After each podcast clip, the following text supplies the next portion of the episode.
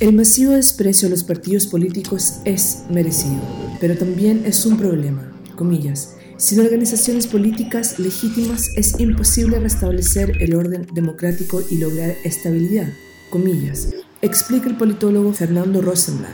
En este crucial 2020, los viejos y los nuevos partidos tendrán una oportunidad única de recuperar legitimidad.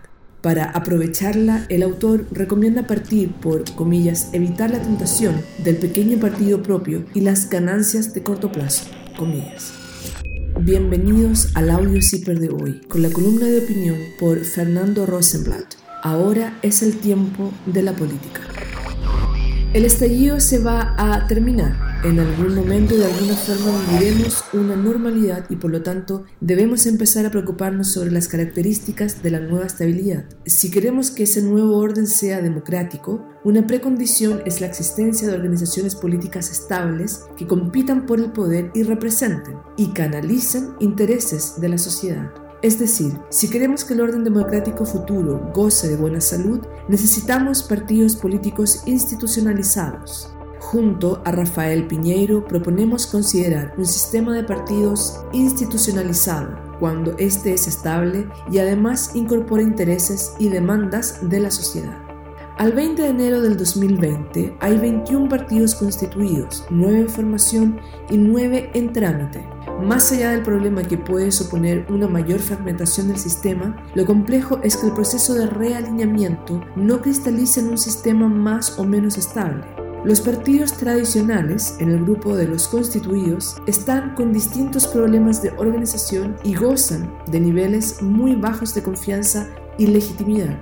Por otro lado, es muy pronto para pronosticar el destino de los nuevos ya constituidos o aquellos en trámite o formación.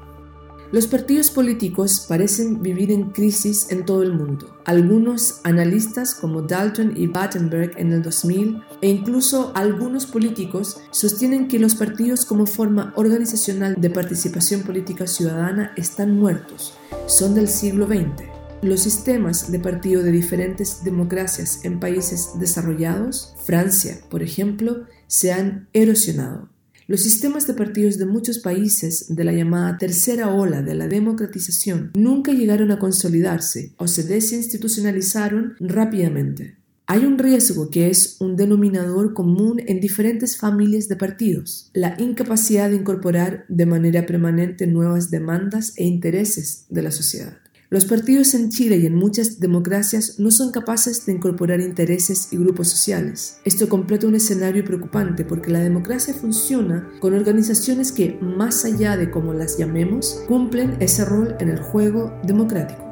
En Chile, en las encuestas de opinión, los partidos políticos aparecen como las instituciones menos confiables. La ciudadanía no confía ni se identifica con ellos. Chile es un caso extremo de desafección y ruptura de la sociedad con los partidos políticos.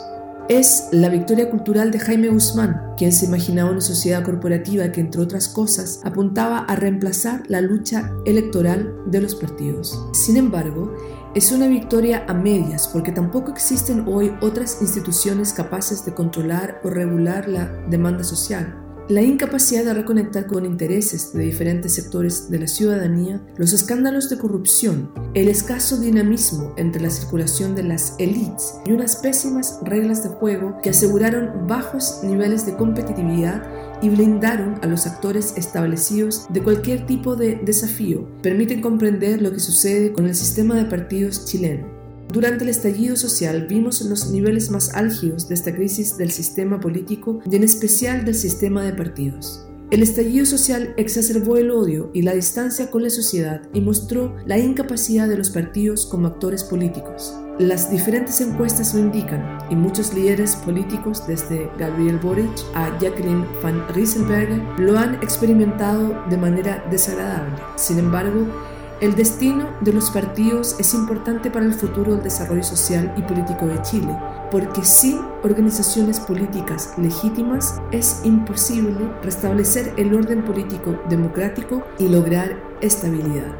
¿Qué tipo de organizaciones partidarias habrá? ¿Cómo serán las alianzas? ¿Cómo será la competencia política? ¿Cuál será el sistema de partidos de los próximos 10 o 15 años? Pero más importante, ¿Se logrará construir un orden político democrático basado en las instituciones legítimas? Es imposible responder esto hoy o al menos responder cuando Chile tendrá un nuevo sistema político institucionalizado capaz de brindar estabilidad.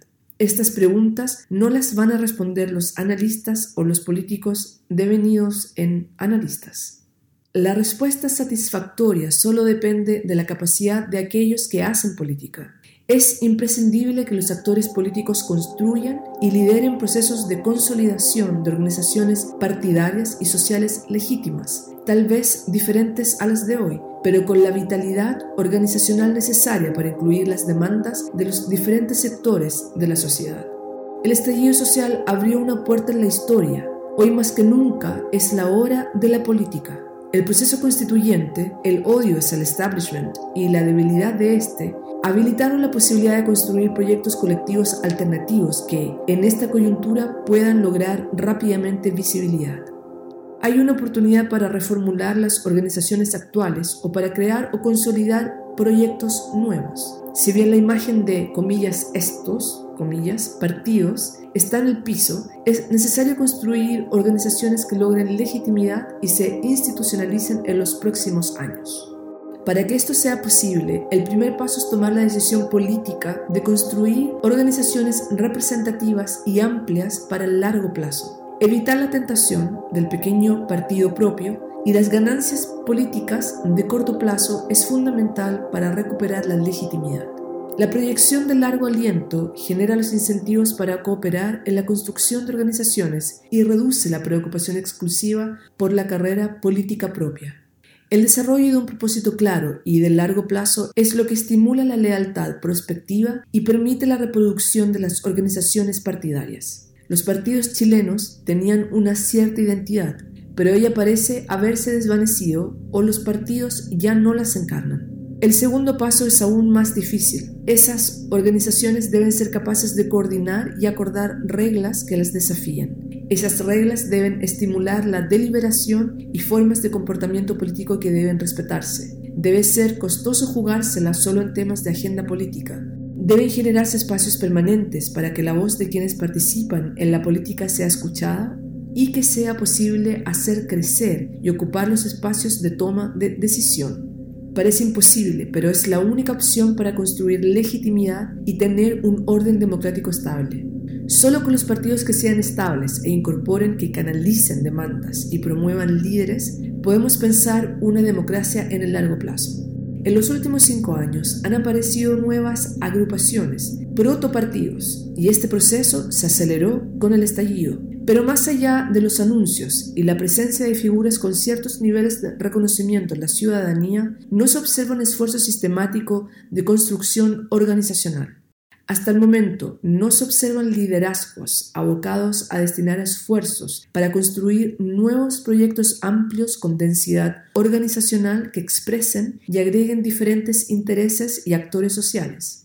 Abunda el perfilamiento individual, las microorganizaciones y la presencia superficial en redes. La reducción de costos para llegar masivamente o para dirigir con mucha presión los mensajes a través de las redes sociales son buenas noticias para quienes apuntan a construir organizaciones políticas hoy, pero también representan la tentación de sustituir el trabajo lento, tedioso y costoso de construcción de capacidades organizacionales porque son estas capacidades las que aseguran representación legítima, lealtad, generación de liderazgos y capacidad de articulación política. Todos estos atributos fundamentales para la política que no se construyen en redes sociales y de un día para el otro. Gracias por escuchar esta producción de Ciber Chile. Que tengan un excelente día y hasta la próxima.